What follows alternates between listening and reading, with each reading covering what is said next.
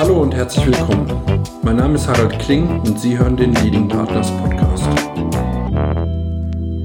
Heute unterhalte ich mich mit Nico Ubenhoff. Er ist CEO von Fi. Sehr interessantes Unternehmen hier aus der Nähe von Frankfurt. Wir kennen uns seit vielen Jahren, deswegen sind wir beim Du. Und ich würde mich heute neben den klassischen Fragen, die wir allen unseren Gästen stellen, mit ihm auch über das Thema Covid-19 und die Auswirkungen auf sein Geschäft unterhalten. Lieber Nico, schönen Tag. Schön, dass du da bist. Hallo Harald. Wir haben eine Frage, die uns natürlich immer ganz besonders interessiert. Was reizt dich am Umgang mit Menschen? Und zwar privat wie unternehmerisch? Also am Austausch von Menschen, im Austausch äh, reizt mich konträre Meinungen, neue Sichtweisen, und ein äh, lebhafter Austausch, äh, das ist ja leider etwas, was ähm, aktuell immer weniger wird, weil wir uns alle in unseren Bestätigungsbubbles befinden. Ähm, aber ich freue mich immer, äh, wenn ich so äh, mit einer ganz anderen Position konfrontiert bin und dass man sich auf eine sportliche Art und Weise gut streiten kann. Ja, da haben die äh, alten Römer mal so einen Spruch äh, geprägt. Fortiter in res, suaviter in modo, also hart in der Sache, aber freundlich oder sanft im Ton. Also du magst es, wenn man dir nicht nach dem Mund redet, sondern wenn man dir durchaus auch äh, die eigene Meinung erläutert. Immer dann, wenn es darum geht, dass man auch äh, sozusagen in Lösungen denkt und nicht einfach nur in, in Probleme schaffen. Genau, also ich finde es äh, grausam, äh, wenn solche Bestätigungsrunden sich alle gegenseitig zunicken und dann alle ganz empört sind über, über die gleiche Sache. Das äh, ist irgendwie im, im Meinungsaustausch, äh, finde ich das immer ein bisschen langweilig und ich finde es viel besser, wenn dann so ein, zwei quere Meinungen dabei sind. Du bist ja sehr früh in die Selbstständigkeit gegangen. Also es ist sowieso vielleicht ganz interessant, nochmal ein paar Sätze dazu zu hören. Deswegen auch jetzt gleich mit einer Ergänzung von mir zu diesem Thema. Wir stellen gerne die Frage, ob man sich noch an sein erstes Bewerbungsgespräch erinnert, wie das war, wie es gelaufen ist, wie man sich da gefühlt hat, als es äh, losging oder auch kurz davor. Ich weiß gar nicht, ob du dich jemals irgendwo beworben hast. Ist das der Fall? Nee, so ein echtes Bewerbungsgespräch habe ich äh, nie geführt, aber ich wurde schon ein paar Mal von Menschen irgendwo hin empfohlen. Und ich hatte in der Tat äh, so eine Art Bewerbungsgespräch. Das war wirklich total skurril. Das ging auch komplett in die Hose.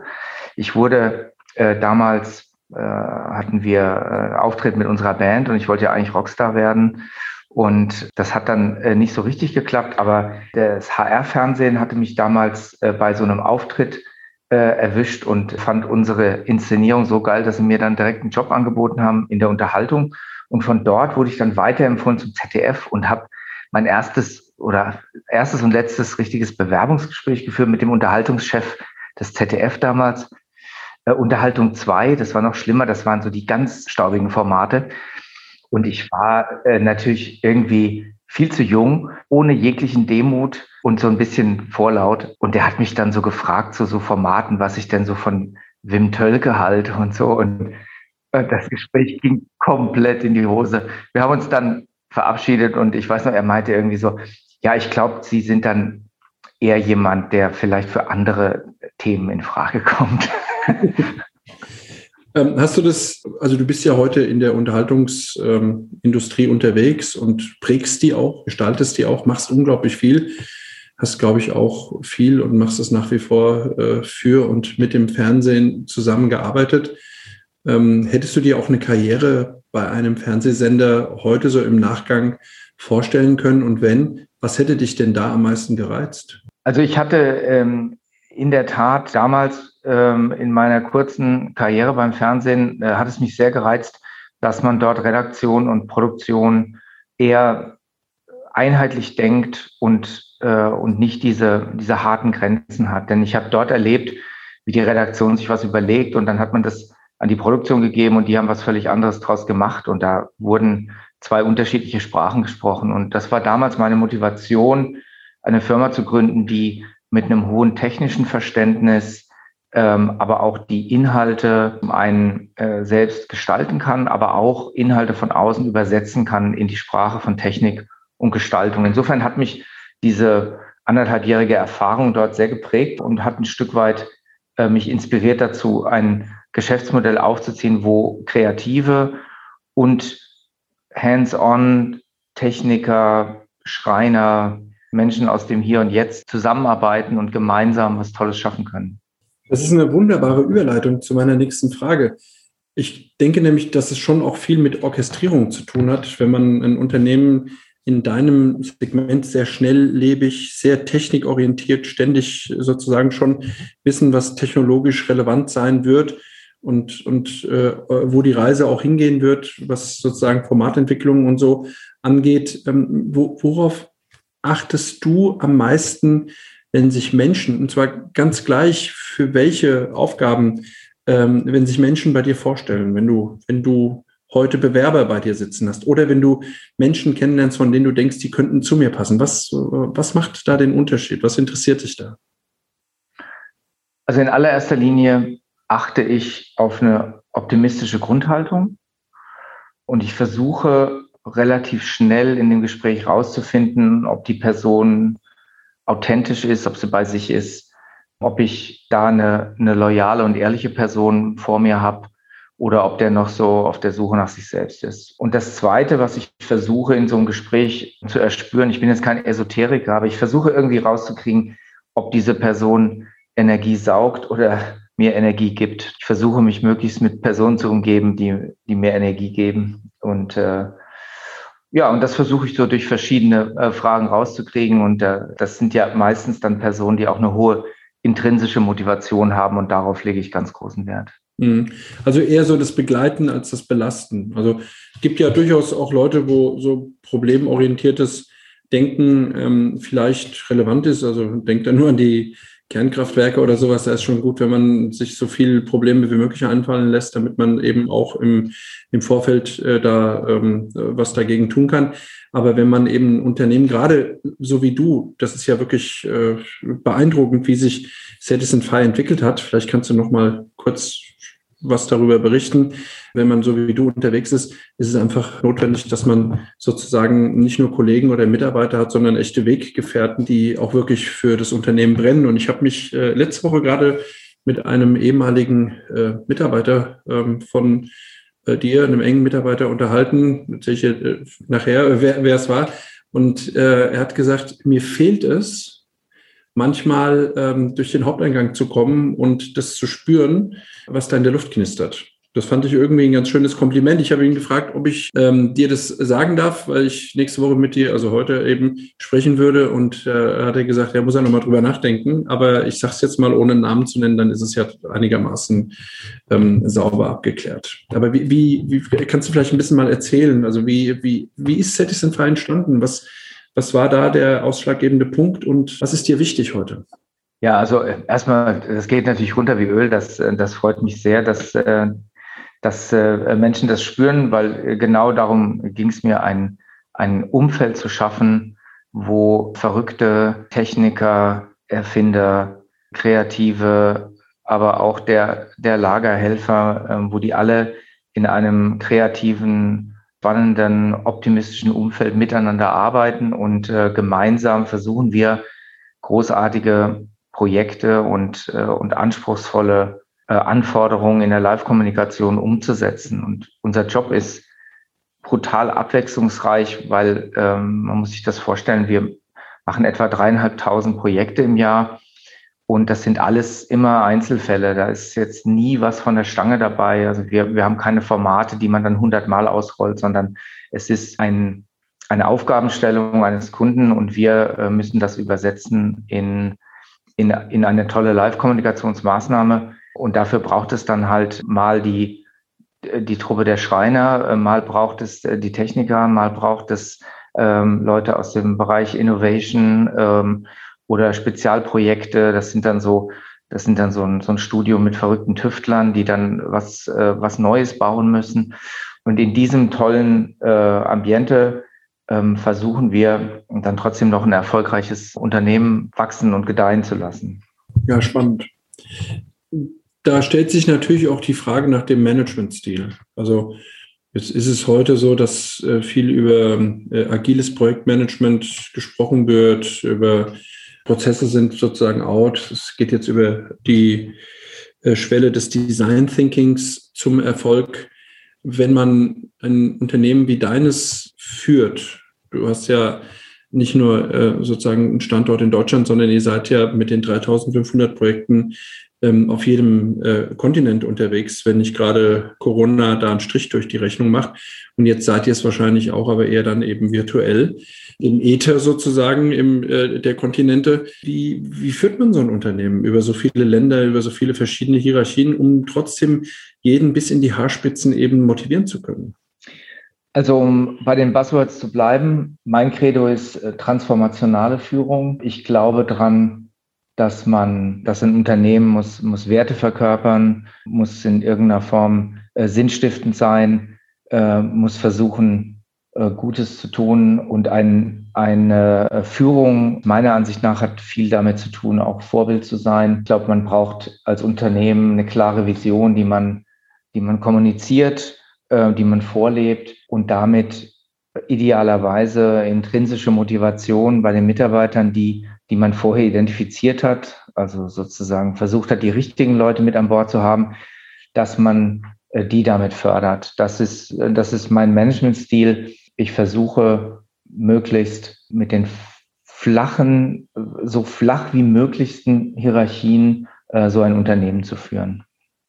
Mhm. Ja, das, also das klingt sehr gut, weil klar, und klingt aber auch nach einer ganzen Menge Arbeit äh, vor dem Hintergrund, in welchen, in, in welchen Bereichen ihr da tätig seid. Deswegen auch äh, jetzt nochmal eine kurze Frage hinterher. Also ich meine, also ich kenne euch als Unternehmen, das, keine Ahnung, riesen, riesen Rockkonzerte organisiert und zwar nicht nur eins, sondern äh, dann eine ganze Tour am besten, wo dann zig äh, LKWs äh, äh, sozusagen durch, durch die Landen fahren und da Szenarien aufgebaut werden, wie in, in einem George Lucas oder, äh, oder so Film ähm, oder Steven Spielberg Film. Und dann kommt auf einmal Corona und es kommt der Lockdown und alles wird runtergefahren und alles das, was ihr an Struktur aufgebaut habt, um eben riesige Events, auch Firmen-Events, also Pressekonferenzen, äh, Bilanz, äh, ähm,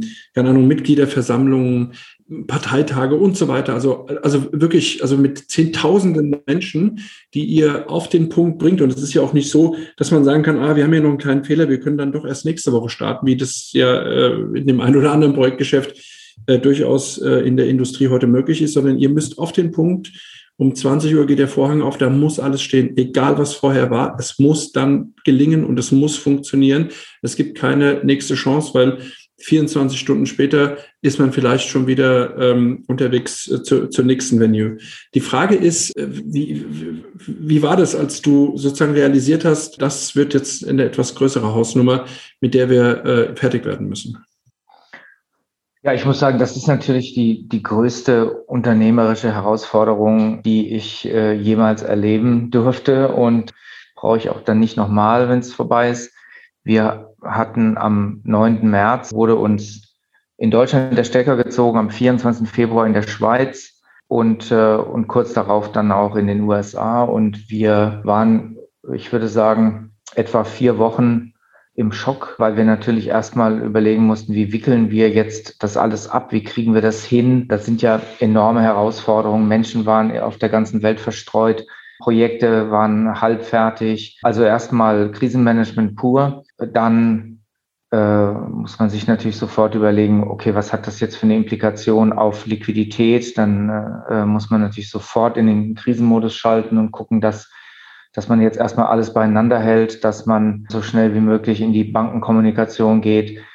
Und dann erst, als, als uns so ein bisschen klar war, wo wir da stehen, ähm, haben wir angefangen, über alternative Ideen nachzudenken. Und also man muss sich vorstellen, unsere Branche ist jetzt seit zwölf Monaten im Lockdown. Wir haben seit zwölf Monaten Veranstaltungsverbot weltweit und äh, mussten jetzt in dieser Zeit schauen, dass wir unser Geschäftsmodell in irgendeiner Form transformieren, damit überhaupt was geht. Äh, wir haben am Anfang natürlich erstmal überlegt, okay, es braucht ja irgendwie Hygieneschutz, es muss Spender geben, es muss Hygieneschutzbeauftragte geben. Wir haben dann sofort mit der IHK äh, gesprochen und haben ein äh, Ausbildungsschnellkursprogramm auf den Weg gelegt, haben mittlerweile hunderte von Hygieneschutzbeauftragten ausgebildet.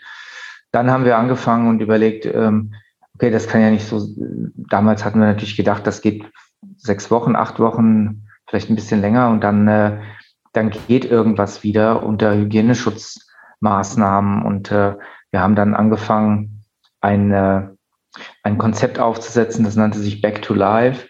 Äh, da haben wir ein, äh, ein, ein Event unter äh, Covid-19-Bedingungen. Also wir haben sozusagen diese Abstandsregeln und Sanitärmöglichkeiten, digitale Tracking, Tracing etc. haben wir in einer Musterveranstaltung aufgebaut und haben dort die gesamte Branche eingeladen, um zu zeigen, was könnte man machen.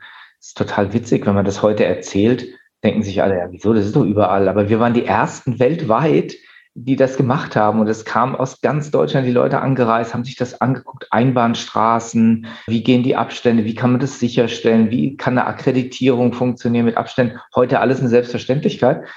Aber wir haben damals gesagt, wir machen jetzt mal eine Testveranstaltung, wir verschriftlichen das. Wir haben gemeinsam mit einem Institut ein, großes Papier dazu geschrieben. Das ist auch weltweit veröffentlicht worden, wurde dann für viele Messegesellschaften äh, und auch für viele Landesverordnungen war das sozusagen die maßgebliche Verschriftlichung, wie man es machen kann.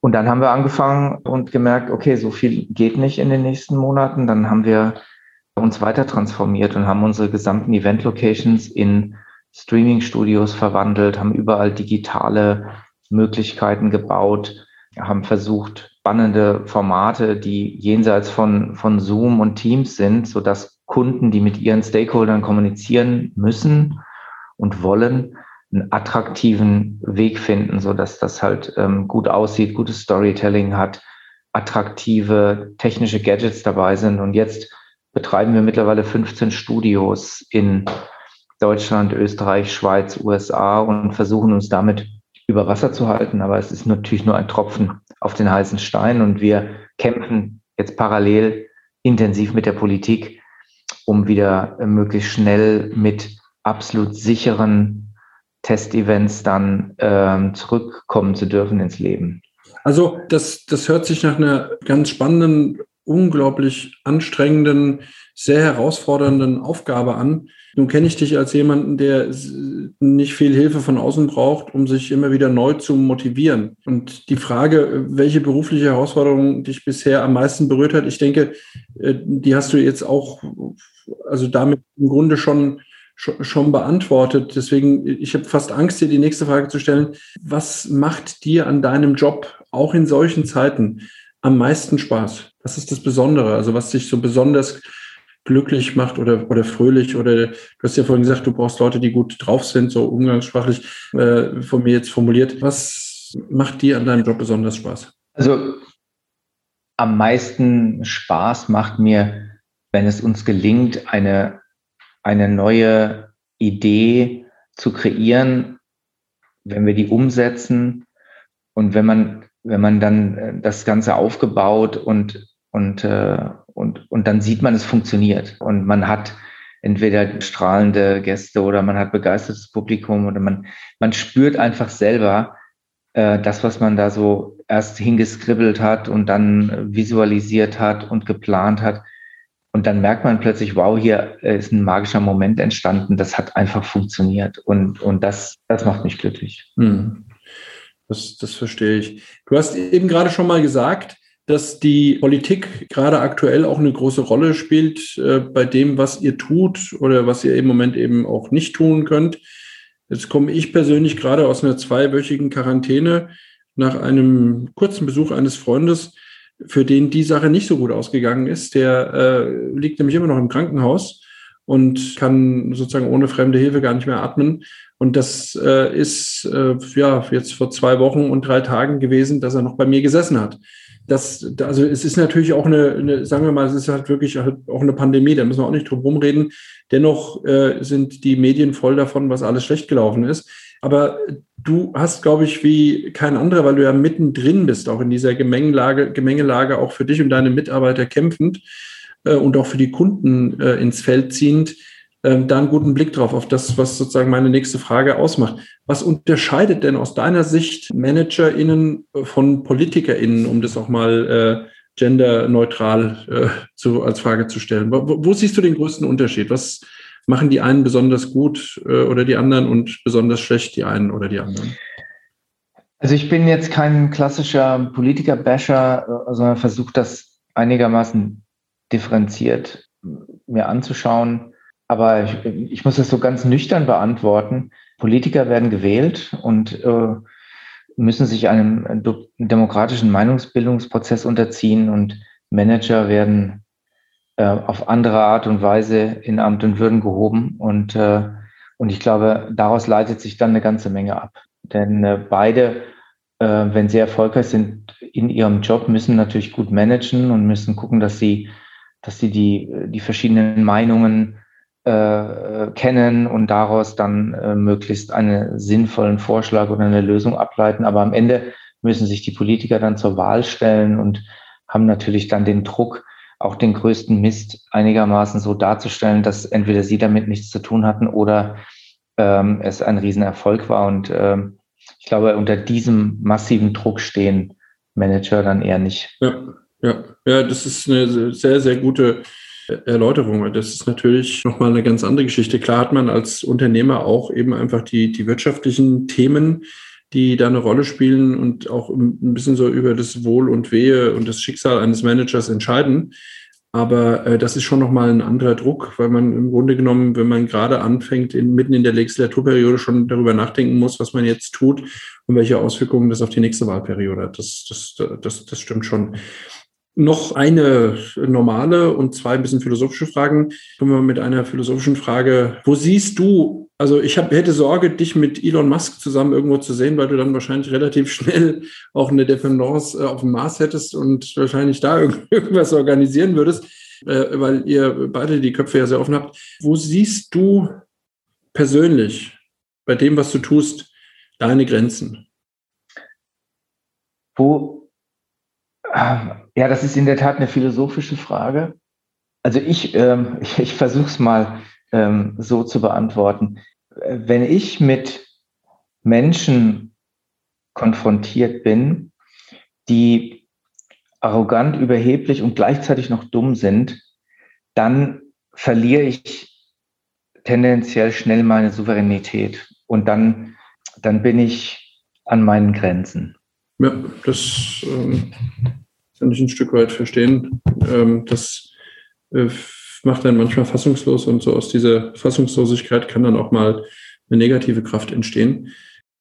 Zum, zu einer anderen Diskussion, die jetzt ein bisschen in den Hintergrund geraten ist, die aber, glaube ich, wir sind kurz vor dem Equal Pay Day, ähm, eine unglaublich wichtige, ja, ich glaube, Stufe ist für das weitere gemeinsame gesellschaftspolitische Gelingen unseres Landes und auch der Wirtschaft. Was hältst du vom Thema ähm, Frauenquote?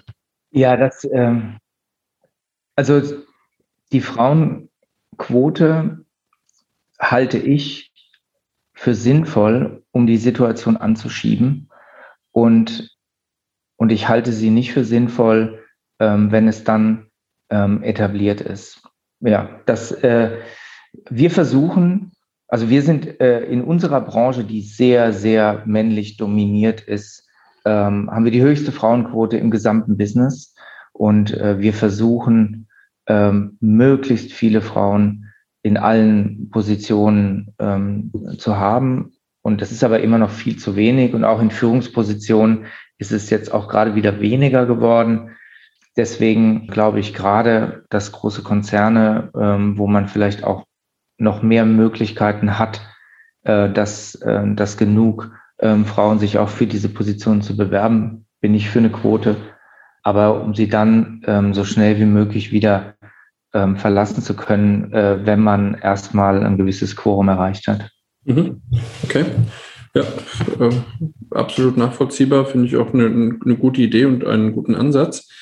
Ähm, denn am Ende des Tages muss es einfach äh, sozusagen aus einer Gleichberechtigung schon in der, in der Ausbildung, in den Weiterbildungsmöglichkeiten ähm, äh, herausgeboren sein, dass man irgendwann einfach wirklich gleiche Chancen hat ne? und dass man im Grunde genommen nicht als Frau, äh, um das auch nochmal an der Stelle zu sehen und zu sagen, äh, bis in den März sozusagen äh, umsonst arbeiten muss, äh, weil man einfach äh, deutlich weniger verdient als äh, Männer für die gleichen Arbeiten. Es gibt natürlich auch Firmen, ich weiß, dass es bei euch anders ist, dass du da überhaupt nicht drauf schaust, sondern dass das bei euch äh, eben überhaupt keine Rolle spielt. Aber es gibt nach wie vor sehr, sehr viele Bereiche, in denen das so ist. Letzte Frage zum Abschluss. Wenn du jetzt das siehst, was du äh, gemacht hast. Du hast ja wirklich eine Branche, hörst es nicht gerne, ich weiß, geprägt und hast ihr an vielen Stellen, ihr wart doch jetzt wieder Vorreiter, ähm, äh, auch gezeigt, dass man auch sozusagen mit einem großen Herz und äh, erstmal einem kleinen Staat ähm, etwas bewegen kann. Und heute, ich glaube, ich weiß nicht, ob, äh, wo ihr in einem weltweiten Ranking seid, aber ich glaube, ihr seid auf jeden Fall immer Top 10, was äh, sozusagen euer, euer Geschäft äh, angeht. Also du bist schon einer, der den Markt macht und der nicht irgendwie Marktteilnehmer ist und der auch in vielen verschiedenen Bereichen, vorhin den Sportbereich äh, gar nicht so richtig in den Vordergrund gestellt, wo ihr auch unglaublich viel macht. So jemand wie du, an wem orientierst du dich? Welche Persönlichkeiten haben dich beruflich oder welche Persönlichkeit hat dich in deiner bisherigen beruflichen Laufbahn am meisten geprägt oder inspiriert? Also ich kann das äh, gar nicht so an einer Person festmachen. Ich habe jetzt nicht irgend so einen, einen Richard Branson, an dem ich dann mich abarbeite und orientiere. Aber was ich schon festgestellt habe, es gibt gewisse Personen, die mich inspirieren. Das sind Menschen, äh, die so einen, einen Raum füllen können, ohne äh, dass sie äh, der lauteste sind, sondern äh, das sind Menschen, auf die eher zurückhaltend sind, aber die, äh, wenn sie was zu sagen haben, äh, dann äh, einfach schnell ähm, äh, so einen Raum dominieren und, und mit einer natürlichen Seniorität bestechen. Und das gibt's in, in allen Lebenslagen und in allen Branchen und, und äh, das ist sozusagen der erste Lehrer, der einen prägt, äh, bis hin zu, zu äh, zu ganz zufälligen Begegnungen. Und solche Personen, die inspirieren mich. Wunderbar. Vielen Dank für das Gespräch. Das war sehr inspirierend. Ich drücke dir die Daumen, dass es weiterhin gut ähm, äh, läuft für euch und dass ihr aus dieser schwierigen Lage schnell rauskommt und dass wir alle wieder in die Normalität kommen und uns bald wieder an Events, die von euch organisiert und durchgeführt sind, erfreuen können. Vielen Dank, liebe. Vielen herzlichen Dank. Vielen Dank für Ihr Interesse. Bei Fragen erreichen Sie mich unter leadingpartners.de.